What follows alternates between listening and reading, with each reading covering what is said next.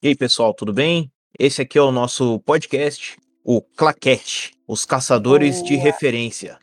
Sim, sim, sim, sim. Meu nome é Iago Francisco, eu tô aqui com a Elis. Meu nome é Elis Ferreira. Amo assistir filmes já buscando as referências, galera. Isso aí, o intuito do podcast é a gente buscar referências em filmes. É, o mais que a gente vai buscar vai ser referen vão ser referências cristãs, para a gente poder trazer aqui sobre curiosidades para vocês é, sobre a sétima arte e também sobre outras, outros tipos de arte. Temos planos aí para trazer referências bíblicas em filmes, em videogames e o que mais a gente conseguir aqui.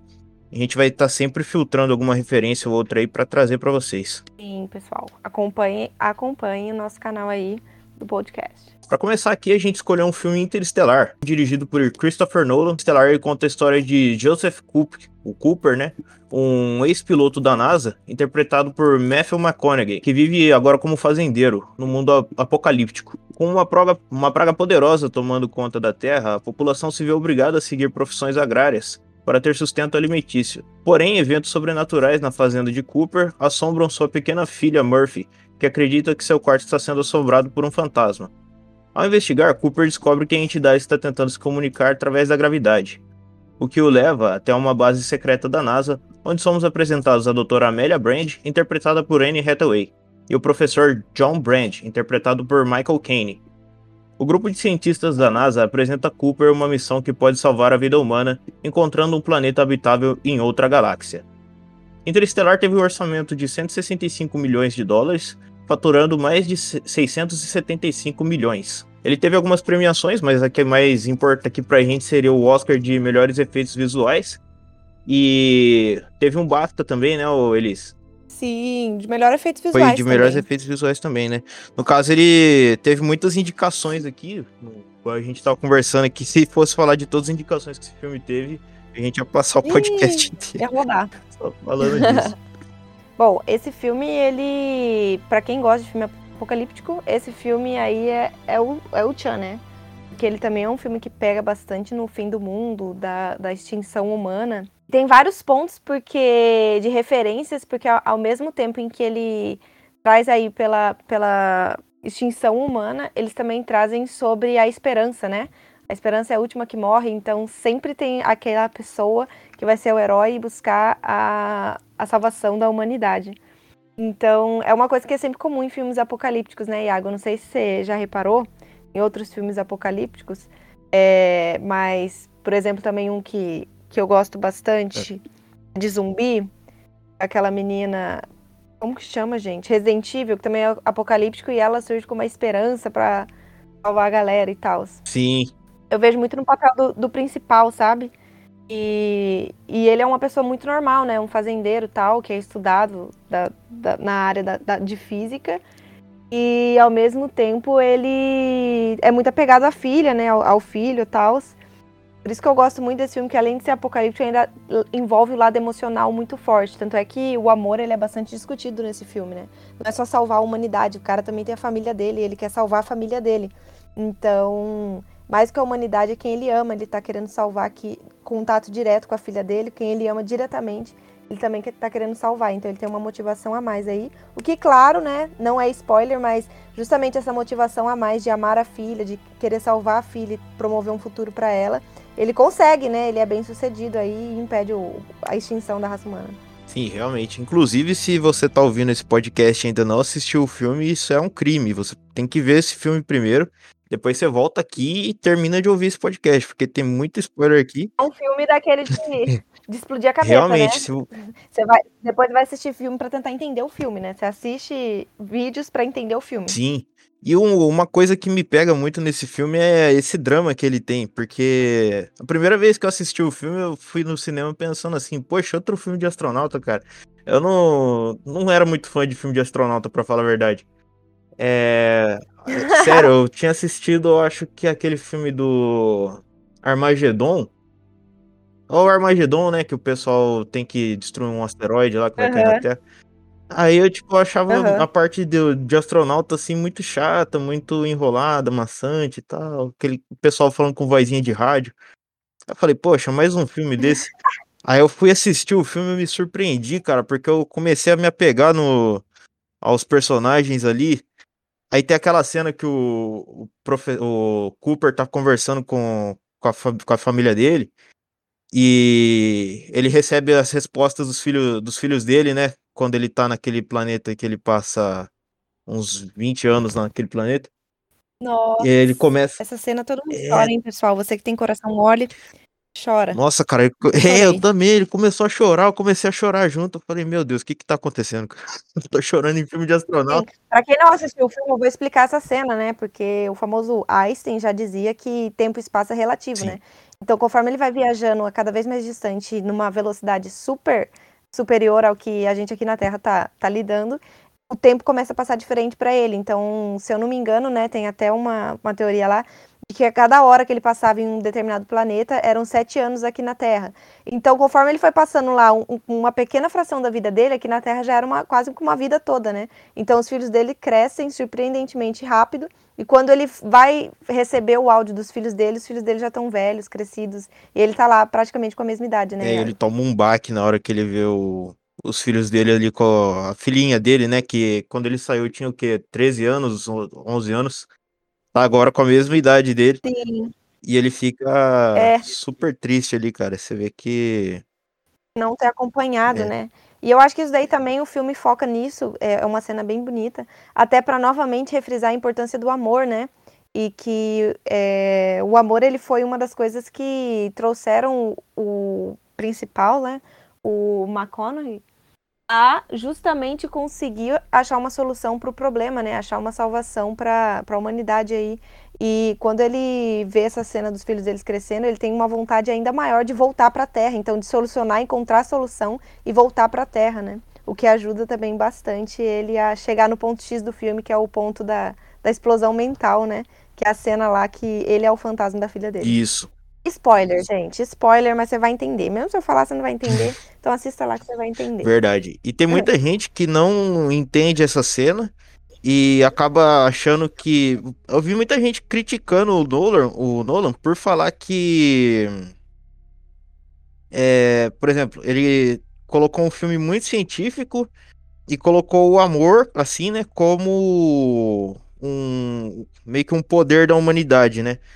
Mas. Sim, tanto é que a doutora, que interpretada pela Anna Hathaway, ela fala, né? O amor ele é um artefato de uma dimensão, né? Então, o amor que a gente percebe, ele transcende a dimensão de tempo e espaço. Então, o amor ele é tratado no filme como algo físico mesmo, né? Algo que você pudesse estudar como um objeto do, do universo, como um objeto físico, da física mesmo. Sim. Que é muito legal. Porque de fato foi usado no filme, né? Bem, bem, bem interpretado aí, bem usado no filme para mostrar essa chave aí do que ela quis dizer, né?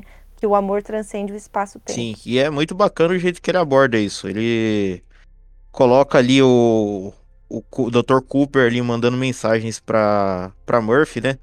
É, pelo relógio que ele deu para ela ali. E eu tava vendo uma curiosidade, Elis, não sei se você chegou a ver, que essa cena é. dele mandando a mensagem pelo relógio era uma meio que uma metáfora para mostrar que a mensagem está sendo é, é, transmitida através do tempo. Então por isso tinha o relógio. E ele tava mandando a mensagem para ele. Massa, não tinha sacado isso. É bem não. legal, né? Se para pensar. É, de, de, curiosidade que você vem me falando aqui, eu acabei de, de perceber uma hum. coisa, hum. né? O Christopher Nolan, ele foi o diretor de, de Batman, né? Da trilogia do Batman com o... Como é o nome dele, cara? O cara que fez Christian o Batman. Bale. Christian Bale. E, e, o Coringa, né? O Coringa que todo mundo aí gosta, que atuou lindamente nesse filme, o Red Ledger.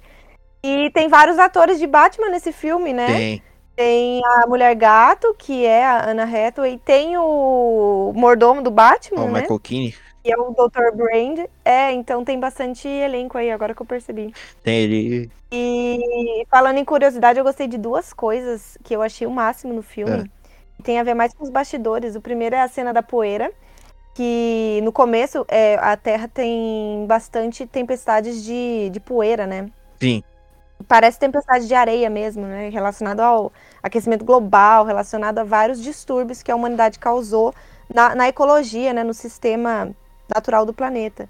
E para eles gravarem essa cena, eles pegaram literalmente pó de serra, né? Farelo alimentício, na verdade, e usaram super ventiladores para jogar aquilo nos atores. Então não teve nada de computação gráfica para aumentar a, a, aquela cena, né? Às vezes acontece muito isso de Hollywood, só fazer uma partinha ali e depois aumentar aquilo computadorizadamente. Mas eles fizeram aquela, aquela tempestade de verdade. Isso. Eles pegaram muito farelo alimentício e jogaram em cima dos atores e foi incrível. Nossa, isso... porque ficou bem real. É, fica, fica real demais quando os caras usam, é, quando eles usam efeitos visuais, né, no caso.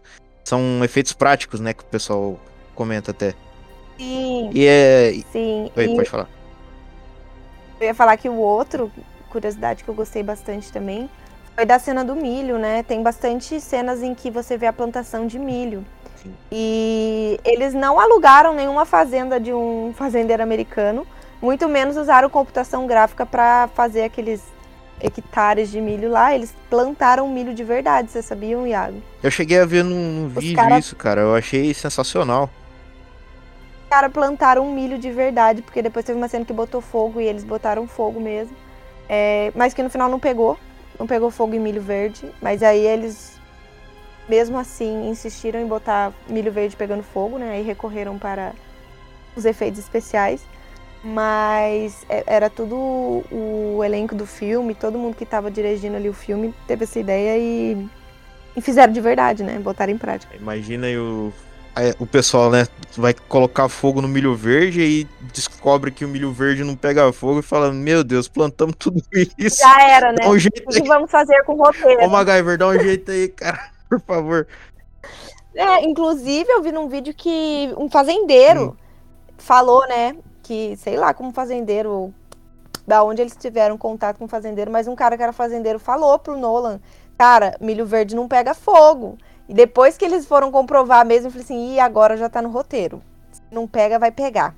Graças a- aos efeitos especiais aqui. É, aí teve que recorrer mesmo ao efeito especial, né? Não tem como. Mas.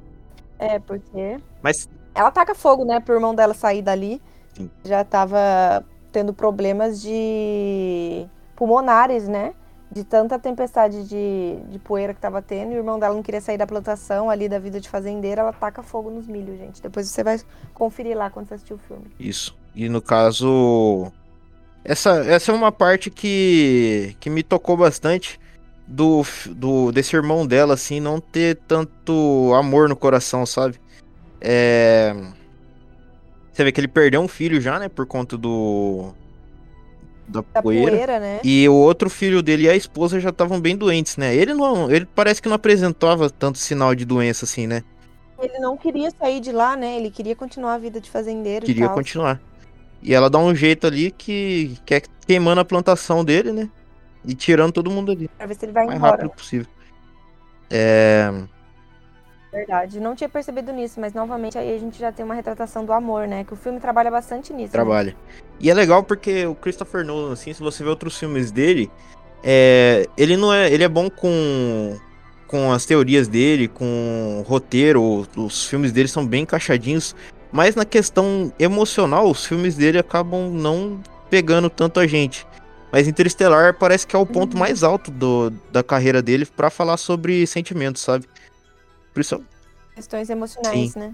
E você percebe que até aí ele ainda coloca uma, uma quebra no gelo porque ele trata isso de uma forma muito mais científica, né? Sim. Eu acho até legal isso aí, dele misturar o- a emoção com ciência. Que é uma coisa que poucos fazem, né? Por medo do, da crítica, do, do público, de como o público vai aceitar isso. E o Nolan falou: não, vamos, vamos experimentar isso aqui.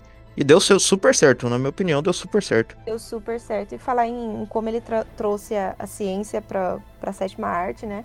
Ele trouxe ciência pura mesmo, né? Tanto é que ele, não sei se a gente já falou aqui, mas uma das pessoas que ajudaram a produzir o filme foi o Kip Thorne, que é um físico super famoso, aí ganhou Nobel de Física. E é baseado no livro dele também nos conhecimentos de física do cara, né? Então, não é um filme científico mais pro utópico e pro a criatividade do, do- de quem criou o roteiro, mas para a ciência mesmo. Então são coisas relacionadas com teorias físicas é, plausíveis, né? E outra coisa que ele fala também é da quarta e da quinta dimensão, né? Que a gente aqui só tem três dimensões que a gente consegue lidar, assim, naturalmente, né? Sim. E aí ele tem esse lance de quarta e quinta dimensão, onde o tempo ele pode ser é, usado como se fosse algo palpável, né? O que pra gente ninguém consegue controlar o tempo, né? E eu só não sei se o amor, né, né, Iago? Eu só não sei se o amor ele trouxe pra física aí do Kip Thorne ou se ele enquadrou o amor na, na física do Kip Thorne, mas. Isso. No...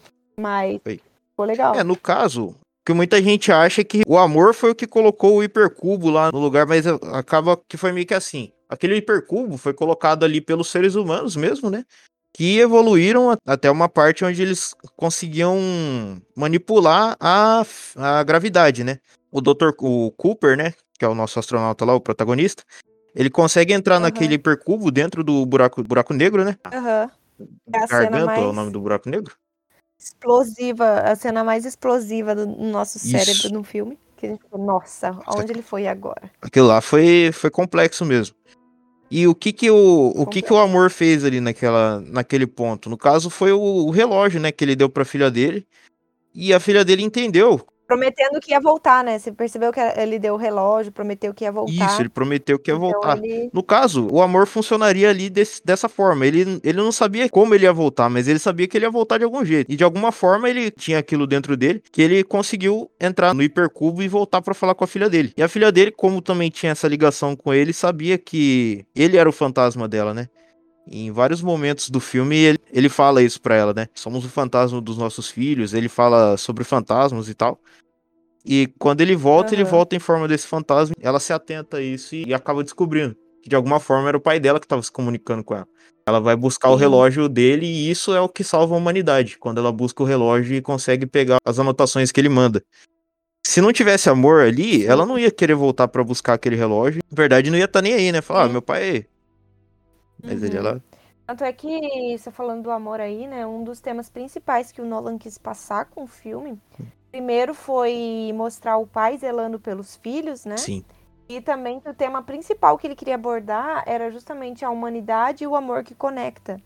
Então, parece que o filme é científico, mas na verdade ele quis focar muito no amor que conecta, né? A humanidade. Sim.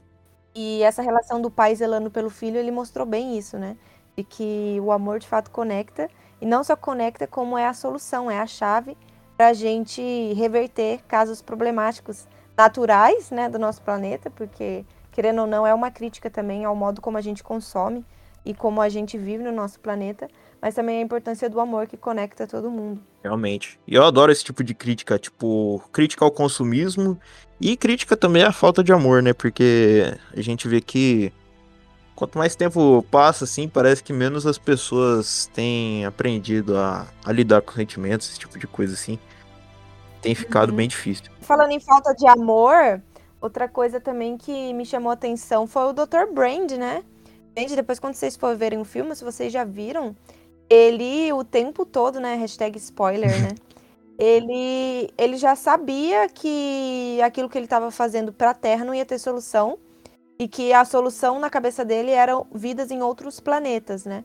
Mas mesmo assim, ele meio que enganou o principal, que era o Dr. Cooper, falando que não, vai ter solução aqui, eu tenho uma equação que vai solucionar o problema da Terra, quando na verdade nem ele acreditava na equação, né? Então, para você ver também a falta de amor, né? Ele desistiu da humanidade, né? Desistiu da humanidade dele, que também ficou, mas a filha dele foi para outro planeta, né? Quando ele fala, parece que ele está querendo solucionar a Terra e ainda achar vidas em outros planetas. Ou seja, ele, ele encontra um meio termo lindo, né? Ele está solucionando o problema da Terra e astronautas vão buscar vida em outro planeta, quando na verdade ele não estava conseguindo solucionar o problema da Terra e a única opção que ele teria e que ele acreditava de verdade era que precisava ter vidas em outros planetas, né? Ou seja, levar a vida da Terra para outro planeta. Sim. As referências, Iago, a gente já falou das, refer das referências? Falamos aqui que somos caçadores de referências, temos que falar das referências ainda. Isso, na verdade, primeiro, a primeira referência que eu peguei, assim, foi do Sunshine, Alerta, Alerta Solar. Não sei se você já viu falar desse filme, se você já assistiu.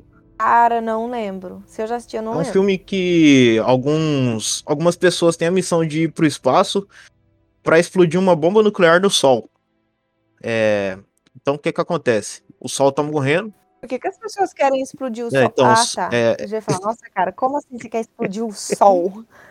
Missão ousada? É muito. É, é, o filme ele é muito interessante essa parte, porque assim, o sol ele é uma estrela, né? E a estrela ela tem um tempo de vida, né? Depois de, de muito tempo, ela acaba virando uma supernova e a Quanto maior, menor, né? Tipo, quanto maior a estrela, menor o seu tempo Isso, de vida. exatamente. Ela vira uma supernova, depois ela vira um buraco negro, que foi o que a gente viu no filme, né? Se eu não me engano, é isso. Ela. Aí, tipo, Uhum. ela explode e, e colapsa. E pra impedir isso, né? Pra impedir o Sol de morrer, os seres humanos é, enviam alguns astronautas pro espaço pra eles explodirem uma bomba nuclear dentro do Sol, porque a fusão nuclear ia meio que trazer o Sol de volta, sabe? Bem dizer. Ou quando a gente tá morrendo e dá um choque no nosso coração, como é que é? Isso, Des- Desfibrilador? Um- fazer uma desfibrilação no sol. por aí mesmo. E o elenco até que é bem interessante. Tem o Chris Evans no. Chris Evans, Chris Evans. Oh, o Capitão América. É, ele tá no filme. Foi uma, foi uma das primeiras. Não sei se foi uma das primeiras, mas foi. Era no começo da carreira dele, sabe? Esse filme aí tem bastante coisa que tem no Interestelar também. É um grupo de astronauta que vai ali pra salvar a Terra. E já tinha ido um outro grupo de astronauta pra salvar, salvar a Terra, só que desapareceu, sabe? Uhum. E dentro desse outro grupo de astronautas aí. Ah, bom, é, quem quiser assistir, não vou dar spoiler aqui, né, sobre esse filme. Mas, enfim. Tem uma parte. Tem partes ali em que, em que são comunicadores, né? Que o pessoal começa a trocar ideia, o comunicador começa a falhar. Que é, acontece igual no Interstellar, sabe? E tem. Tipo, se você assistir o filme, você Aham. vai ver bastante referência e vai falar, poxa, esse filme é parecidíssimo com o Interstellar. Outra referência que eu peguei. Caramba, vou vou assistir, vou assistir. Assiste. O legal de Interestelar é que, como você falou, né? Você falou, nossa, não pegava muito bem com um filme de astronauta, não. Mas eh, o Interestelar é diferente porque não foca no astronauta, sabe? Na- na- no dia a dia do astronauta. Porque se for ver filme de astronauta que Hollywood já produziu, foca muito na gravidade, no dia a dia da nave, Sim. naquela coisa mais paradona, né? Por isso que fica até cansativo. Mas ali não, os caras são astronauta, mas tem outras coisas rolando, né? Então não foca muito nisso, nesse, nesse aspecto do dia a dia do astronauta, do, do radinho. É o né? Radinho. É o. Não foca tanto nisso, né? Pelo menos foi o que eu senti quando assisti o filme. Tipo, a pegada de astronauta é só porque eles precisavam ir para outros planetas mesmo. Mas você pode ver que rapidinho eles chegam no outro planeta, depois vai para outras cenas, depois foca mais na interação humana quando eles acham outro astronauta que estava em outro planeta. Isso é legal. Então é, é bem legal. É legal que é a ambientação também, né? Por, por mudar vários planetas, assim, você vê muitas ambientações legais e até fantasiosas, Uhum. assim, né? Teve referências também a 2001, né? Uma Odisseia no Espaço. Esse, né? Todo filme tem que ter uma Nossa, referencinha pior desse. que é né? verdade. perceber. O filme pra... Esse, esse filme é o clássico. É né? o filme, né, bem dizer. É o filme que... Você falou de cinema, não dá pra não falar de 2001. E teve referências também, eu não sei se foi uma referência proposital, mas acab- acabei pegando, pescando ela assim. Que foi uma parte que aquele drone aparece no meio do, do céu, enquanto o Cooper tá falando com a Murphy, sabe? Aham, que é um avião, né? um mini Isso. avião. Aí você não sei se você percebeu, mas é, eles vão com o carro, vai abaixando o milho assim, sabe? Na hora que eles estão passando pelo, pelo milharal ali com o carro. Aham. E vai fazendo aqueles desenhos, sabe? Aqueles desenhos que meio que os, isso que os alienígenas faz no filme ali. Eu lembrei meio que de Aham. sinais aqui. A cena do milho. Isso, na cena do milho. Mas não é só nos sinais, né? Tem vários filmes que tem essa, esse desenho no milharal, assim. Sempre tem essa pegada, né? Quando tem a ver com alienígena, com exploração espacial, tem que ter uma cena de um milho é, ali, eu né? achei. Um milharal, uma fazenda, pra ficar meio abdução. Você vê que não precisava ser daquele jeito, né? Mas ele acabou colocando, eu, eu achei que com certeza deve ser algum, algum tipo de referência, alguma coisa. Sim. Não, não é, deve ter sido proposital. Você pegou que referência ali, ô Elisa? Assim, de outros filmes, assim, você pegou alguma referência, alguma coisa do tipo? Cara, nada que você já não disse. Do Od- Odisseia no Espaço, todo, todo filme que tem essa pegada aí, eu já lembro desse filme, né? Então, não tem como. Mas a- as únicas referências é que a panelinha, né? Quando o Christopher Nolan gosta de um ator, todos os filmes ele já pega ali o elenco, né? Acho que foi essas referências que eu vi agora, quando a gente for falando. Eu falei, caraca, tem bastante gente do elenco de Batman. Pelo menos os dois principais de Batman, né? Que é o Mordomo lá Sim. e a Mulher Gato estão nesse filme, né? Sim. E eles trabalham muito bem juntos, né? Muito, muito bem. Ah, são excelentes atores, né? Também. Os dois ali, você vê que eles não têm uma relação muito forte, assim, como o Murphy e a, a Murphy e o Cooper, né? Mas ela ama ele, Uhum. assim, como ele também ama ela, né? E funciona bem os dois juntos, né? Jogar um spoiler aqui, mas na parte que a Murphy vem falar pra ela que o pai dela morreu, ela tenta ali esconder as lágrimas, né? Tenta até mudar de assunto, é, fala, nossa, essa é a Murphy, uma, ela cresceu. Uma conexão, Sim. né? Bom, agora a gente pode falar das referências bíblicas, né? Que as referências bíblicas tem várias. Inclusive, é uma referência meio na cara dura, né? Porque o próprio filme se explica, né? Em, a, a primeira referência que eu tinha percebido foi da missão Lazarus. Só que aí o próprio doutor. É, como que é o nome dele? Eu acabei de esquecer. Dr. Brand, ele explica, né? Ele fala, ah, missão Lázaro, porque Lázaro estava morto e ao terceiro é, e ao quarto dia ele ressuscitou, né? Sim. Jesus ressuscitou Lázaro e a nossa humanidade está morrendo, mas a gente espera que antes da gente morrer, ou se a gente morrer, alguém nos ressuscite, né? Então essa missão foi meio que buscar a ressuscitação da humanidade, né? Ver se, se a gente sai da zona morta para a zona tem esperança. Continuaremos vivos. Isso é bem bacana, porque não sei se você viu, mas a teoria, assim, de que sempre que a gente mexe com o tempo, assim, em filmes, é, cria um looping, né? Um looping temporal. Não em filmes, assim, mas, tipo, se.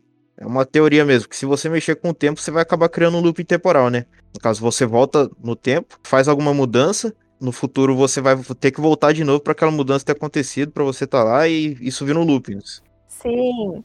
É um, é, é um looping, mas que, como o próprio filme depois eu fui pesquisar, é uma teoria de um cara russo lá, se eu não me engano, em que é um looping, mas que se autossustenta. Ou seja, não é que se ele mudar o passado, vai alterar as consequências disso, vai alterar o futuro. Isso. Mas é que justamente por ele estar no passado, cooperou para o futuro ser daquele jeito. Então é meio que um looping que se autossustenta, né?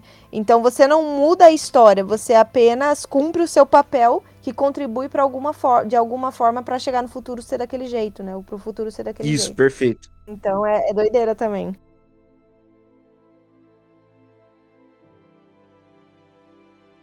Eu não tinha pegado nenhuma referência bíblica quando eu assisti pela primeira vez. Foi num carro com um amigo meu, né? Ele tava falando sobre o Interestelar comigo. Ele falou, não, cara, o Interestelar é um ótimo filme e tal. Eu falei, é, realmente é um bom filme, mas não achava que era tão bom assim, igual ele tava falando, né? Ele falou assim, não, mas o que mais pegou no filme foram as referências bíblicas. Eu falei, ué, como assim, né, mano? Falou, é, eu falei, quê? Aí ele, ele começou a explicar assim pra mim. Aí eu falei, caraca, não é que é verdade, cara. Deixa eu dar uma olhada. Fui lá, comecei a. Gostei, Gostei dessas referências. É, eu comecei a pesquisar e eu vi, né? Tem essa referência do Lazarus e se a gente vê também no primeiro planeta que ele visita, que é o planeta, planeta um planeta de Miller. Só tem água, né? Isso. Águas rasas. Isso. O super onda. Ali a gente vê uma referência também ao dilúvio, né? Caraca, é, então, nisso. O, a nave, para mim, funcionaria como a Arca de Noé, né? Que tava levando ali uma nova esperança da humanidade para um, um, mundo novo, né? Bem dizer. Aquele planeta seria, no caso, o dilúvio, tanto que o personagem ele que para pra olhar para trás, né? Na, na história de Noé, ele diz que quem ficasse para trás e olhasse para trás se tornaria uma estátua de sal, né? No caso, morreria. E aquele uhum. personagem, o Doyle, né? Um dos, dos cientistas, ele para pra olhar pra trás Caraca. e acaba morrendo, né? Caraca. Não tinha pensado nisso, não, cara de referência bíblica que eu gostei foi da Lazarus, que estava na cara, assim, até o, o Dr. Brand explicou por que Lazarus, né, que era uma passagem bíblica. Eu gostei também é que eles tocam bastante nesse quesito sobrenatural, então, tipo, quem botou o, o buraco de minhoca? São seres superiores? Quem... Então toca para esse lado meio sobrenatural, meio de que existe algo a mais do que simplesmente a gente. Existe algo superior, existe algo acima que a gente não consegue entender. E, e é bem a nossa relação também com Deus, né? A gente, a, a gente cristão, né? A gente que acredita em Deus, a gente sabe que tem algo que a gente não consegue compreender na totalidade, mas que ele está lá. Sim. E, e o filme toca bastante nisso também, né? Tanto é que tem, tem o lado de que não acredita, mas o Cooper, ele é meio que um homem de fé. É, eu, eu reconheço nele, porque ele, a todo tempo, ele leva em consideração de que tem algo a mais, existe algo a mais. Que existe um, um ser superior. No final, o filme toca para outras bandas, né? De que são seres humanos evoluídos e tal. Mas eu vejo muito ele como um, uma, alguém de fé, sabe? Um homem de fé que está acreditando ali que não é simplesmente o planeta acabou e acabou, morreu todo mundo, mas que existe algo a mais, acima, superior, que está nos ajudando. Eu acho isso, isso bem bonito também do filme. E segundo do amor, né, cara, que tá de, de diversas formas fala, falando, sendo falado no filme. E pega nesse, nesse aspecto também, o amor conecta, o amor é, ele salva, que nada mais é do que os ensinamentos de Jesus, né? É, quando Jesus ele veio na Terra, uma das coisas que ele pregou foi o amor, né? E inclusive os dez mandamentos, que eram várias regrinhas, Jesus Cristo fala. É, dois já enquadra todos esses, né? Que é amar a Deus sobre todas as coisas e amar ao próximo como a si mesmo. Então, Jesus Cristo, ele, ele frisa bastante nesse amor que conecta, que cura, que restaura e que salva. Então, esse, esse filme, para mim, tem uma pegada do amor também bastante forte. Perfeito. Muito bem colocado. No caso, Cooper, ali, o nosso protagonista, ele seria meio que um, um, um profeta, né, no, no filme. A gente vê que ele é um, um cara com conhecimento muito avançado e que tá trabalhando numa profissão humilde ali, que é de fazendeiro, né? O filme coloca, uhum. colocaria isso como se ele fosse Jesus Cristo ali, no caso, que era um carpinteiro, né? E ele com conhecimento muito avançado. E o que que ele faz? No caso, quando ele vai para pra NASA, ele tem eles têm ali 12 uh, ah, naves que foram enviadas para outros planetas para procurar esperança, né? E no caso, essas 12 naves é, significariam os 12 distritos. Não! Não acredito que eu perdi essa referência. Explodiu minha mente agora aqui. Isso, e além disso, ainda uma dessas naves, né? Acabou traindo o Dr. Cooper, que foi o, o Matt Damon ali, né? Aqui, o Matt Damon. Nossa, fez total sentido. Tem muita referência bíblica nesse, nesse filme. Tem bastante. O amigo do carro aí mandou bem. Tem também o. Naquele planeta do, de Miller, onde cada hora que eles passam nesse planeta são sete anos aqui na Terra, né? Significaria, no caso, Kairos, que é o tempo de Deus perto do tempo dos humanos, né? Colocaram ali, no caso, uma aplicação científica para um versículo bíblico ali que fala que o tempo de Deus é bem diferente do nosso tempo, né? Então, o que passa para Deus em uhum. alguns segundos pode passar pra gente como uma vida, né? Sim. Inclusive a teoria da criação, né? Você me lembrou aqui que tem gente que falou: ah, como que Deus vai, vai fez a Terra e tudo que nela existe em sete dias, Isso. né? Como se sete dias fosse muito pouco perto da grandeza que o nosso planeta é, que o universo é.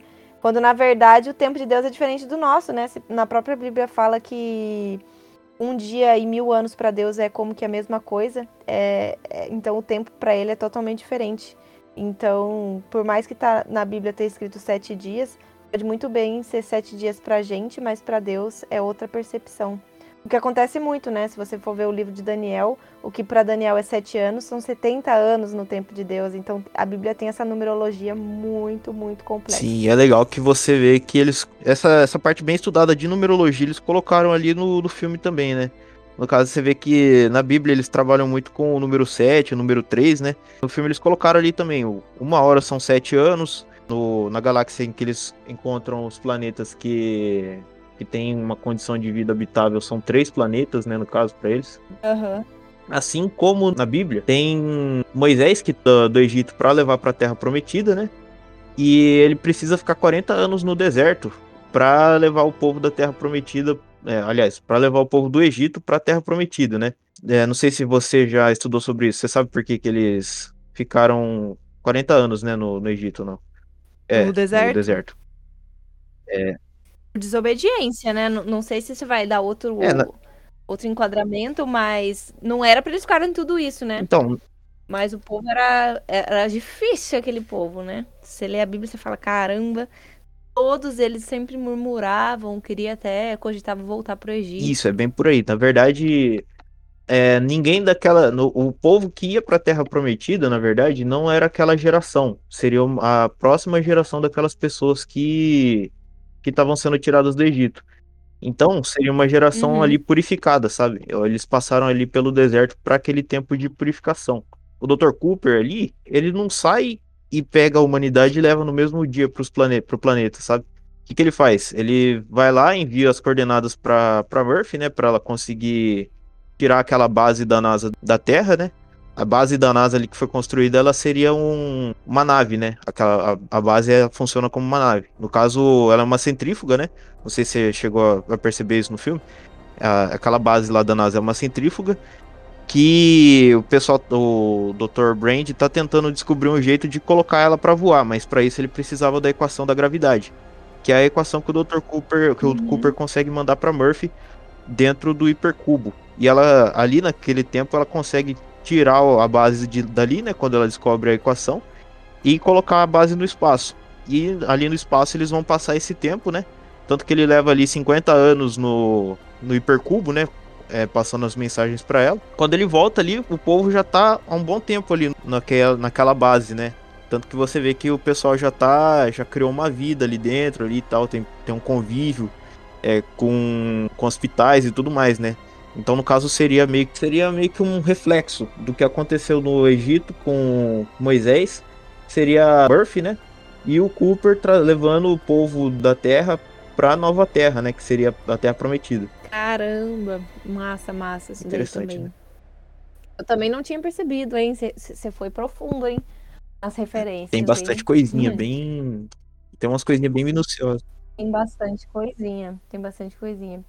E pra finalizar, Iago, eu queria falar uma coisa que eu não entendi no filme. Inclusive, eu esqueci de perguntar, fica aí se foi a sua dúvida também, querido ouvinte. No final do filme, tipo, ele tá dentro do supercubo, que é aquela cena explode cabeça, né? Que eu fiquei meio perdida. Depois que eu fui entender. E aí, como que ele acorda? Ele acorda, ele já tá na nave lá, equação solucionada. Eu fiquei meio assim, tipo, nossa, o filme meio que corta a volta dele pra Terra. Ele só aparece meio que lá. Eu não sei se eu perdi coisa, mas eu não entendi essa parte, não. É, na verdade. Percebeu isso também? Sim, sim. Na verdade, ali, né, o Elis, é, pode até ficar pro pessoal refletir um pouco sobre essa cena. É, mas é, o que eu, que eu entendi ali, na verdade, ele não, não tá na Terra em si, né? Ele tá naquela base da NASA.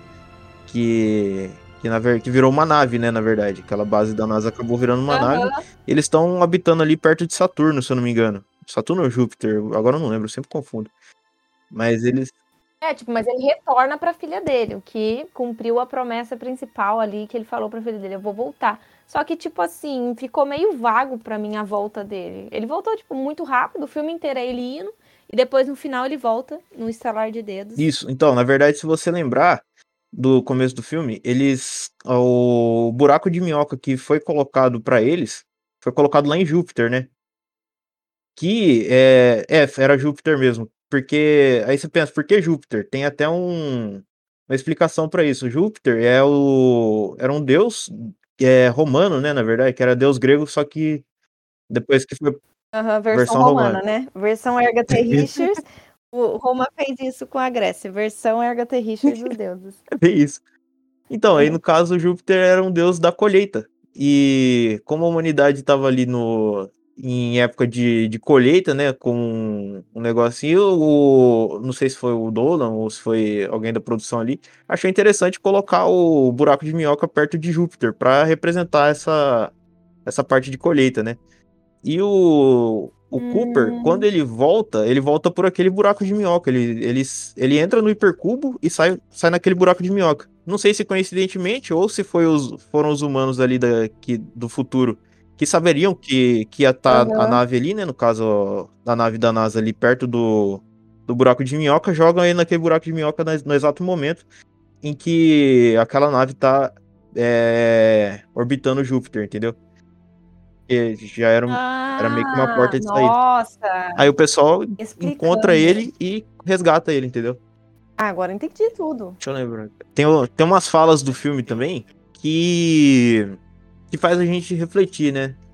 No caso, tem uma cena em que ele fala assim: costumávamos olhar pra cima e imaginar nosso lugar nas estrelas, que é uma, uma frase do Cooper. E tem outro, outra, frase, outra frase do Donald, que é o, o sogro do Cooper, né? Que ele fala assim: quando o Cooper tá ajoelhado ali, ele tá tentando entender o que o, que, que o fantasma da Murphy tava tentando dizer pra ele, em binário, não sei se você lembra dessa cena. O Donald chega pra ele e fala assim: Você vai terminar isso, é, vai limpar isso quando acabar sua oração? Ele fala isso pro Cooper, né? Aí você pensa: é o que que, o que, que é uma oração? Uma oração é você se comunicar com Deus, né? E nessa Aham. cena, o Cooper tá ajoelhado ali fazendo o quê? Tá tentando entender o sinal que aquele fantasma, né, mandou pra ele. E é legal que fantasma em inglês é ghost, né? E o que que é o como é que se É. fala Espírito Santo em inglês, você sabe? Holy, Holy Ghost. É. Isso é bem legal, né? Uma outra coisa que eu achei interessante foi no. Nessa parte. Lá no começo do filme, ele fala que a lei de Murphy não quer dizer que uma coisa ruim vai acontecer. Quer dizer que o que tem que acontecer vai acontecer, né? E assim que ele Uhum. fala isso, aparece o drone no céu, que tá, no caso, ele tá ali, né, no, naquela fazenda, por causa da anomalia, né? Então são os primeiros sinais ali de, de que os, os seres da quinta dimensão estão procurando o Cooper, né? Isso acontece bem na hora que ele fala da Lady Murphy. Uhum. Ou seja, precisava acontecer, sabe? Era importante. Isso. E tem só mais duas falas aqui, pra eu não me prolongar muito. Uma do professor Brand, que ele fala assim que movidos por uma fé inabalável a terra é nossa, né? A outra que ele fala que não podemos salvar a terra, mas temos que, é, temos que sair dela. Que é igual ao Egito, no caso, né? Ali eu já casei com o Egito, que ele não acabou não salvando a terra do Egito. Ele pegou o povo e levou pra terra prometida, né? O Egito ali, ele não não mexeu na terra do Egito, que tava sendo profanada ali, né? O pessoal adorando os outros deuses e tal. Nossa, E essas foram as referências bíblicas que eu consegui pegar com o filme. Teve mais coisas, igual é, aquela cena em que a, do- a doutora Brand, né? Que é a filha do Dr. Brand, do professor Brand, ela aperta a mão do, do Cooper, só que o Cooper ele tá na quinta dimensão. E essa cena aí, ela retrata aquele quadro da criação, sabe? Que é Adão, é, não sei se é Adão, mas tá tocando a mão do Criador, sabe? Ah, eu sei, é um quadro famoso até, né? O Toque de Adão. Isso. Aí no caso ele seria uma reimaginação dessa, desse quadro, essa cena. E tem mais algumas referências que dá Legal, pra legal. pescar ali, mas aí fica pro pessoal de casa. Boa, boa. Bom, então eu vou finalizar aí falando duas coisas que eu gostei bastante de frases aí. O primeiro é que a nossa perspectiva humana de li- lidar com o amor é mais no caráter emocional, né? Então, pra gente, um amor é um sentimento, o amor é uma emoção, quando na verdade o filme ele traz uma nova abordagem do que é o amor, né? Uma das frases que, que, que chama atenção, basicamente, não, não sei dizer em, em palavras o que eu- a, a atriz disse, né, a doutora Brand, se eu não me engano, ela fala que o artefato de uma. que o amor é um artefato de uma quinta dimensão que não conhecemos, né? Sim. Então, é, ela, ela, inclusive, ela quer voltar para um lugar porque ela sente que ela tem que ir para aquele planeta porque ela sente, ela ama o, o cientista que tá lá, né? Vai, vai chegar numa parte em que ela tem que decidir entre dois planetas e ela deixa o amor falar mais alto. Não sei se você lembra dessa Lembro, cena sim. Em que ela quer ir para um planeta porque ela, ela gosta da do astronauta que já estava lá explorando o planeta e tal. E ela fala que o amor não, não pode ser encarado como uma coisa emocional, o que vai impedir, mas justamente como um artefato da quinta dimensão que a gente não conhece, mas que de alguma forma dirige os nossos passos, né? Dirige a, a decisão certa a se tomar. Eu achei muito legal também. Perfeito. Essa cena aí é, é bem top. Além do mais, porque o, o Cooper ele decide no- ignorar essa, essa parte dela, né? Sim, E, quebra, a cara, né? exatamente. Ele ainda é. Sim, Ele fala Como que se, se eles seguissem o amor ia ter dado bem melhor do que. disso. Tanto que ela, quando ela vai pra esse planeta que, que tava lá o doutor que ela gostava, é, ele já morreu porque passaram 50 anos, né, no, naquele, no Aham. buraco negro. Mas é um planeta viável, né? Ela até tira o capacete, respira lá e fica, "Ih, tem ar. aê." Sim, é, o planeta já, ele era super acolhedor, ele era o, plane, era o planeta que a, que a humanidade precisava. né? Sim, então de fato o amor falou mais alto, né? Não como um- uma emoção, mas como um artefato aí da quinta dimensão que a gente não conhece, mas de que alguma forma é, dirige os nossos passos e é algo muito maior do que a gente pode compreender. E a última frase que eu gostei é do, do astronauta interpretado pelo Matt Damon, que ele falou assim: é, o nosso instinto de sobrevivência é a maior fonte da nossa inspiração. Sim. Só que ele falou isso num caráter meio que maldoso, né? Porque ele tinha mentido para conseguir sobreviver e tal. É, Inclusive, ele era o interpretado como Judas, né? Como você mesmo disse. É, pega referências de Judas neles, dele. Mas o que ele falou ali é, é, bem interessante porque tudo começou com o instinto de sobrevivência, né? Então o filme começa com a humanidade estar morrendo e a gente precisa sobreviver. Então precisamos fazer alguma coisa, nem que seja procurar vidas em outros planetas, procurar planetas habitáveis, nem que seja você tentar, mas de alguma forma tentar. Então, por mais que ele tenha usado ali num contexto ruim, eu vejo essa frase como um contexto que para o filme fez total sentido, porque de fato foi a fonte de inspiração do filme e o propósito do filme, né, que é justamente buscar a sobrevivência.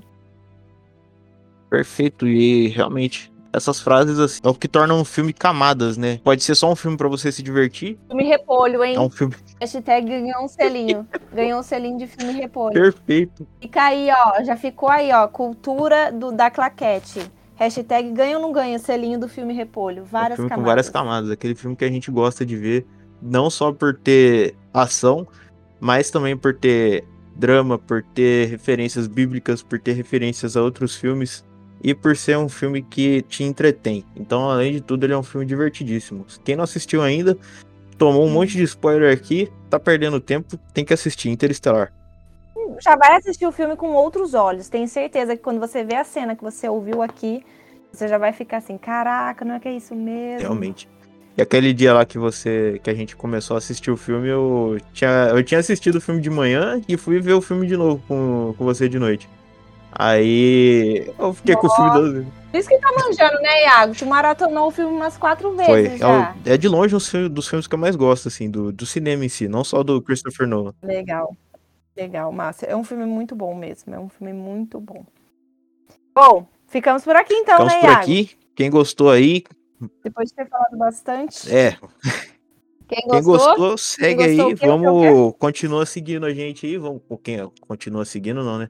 Quem gostou aí, segue a gente aí. Começa a, a acessar aí o nosso podcast. Compartilha com os amigos aí pra gente poder ter mais visualização aí. Conseguir se animar mais pra gente conseguir fazer mais podcasts, mais conteúdo desse aí, trazer mais curiosidades para vocês. Massa, massa, massa. Semana que vem tem mais, Valeu. galera. Falou, Alô. galerinha. Obrigadão, Elisa. Até o próximo.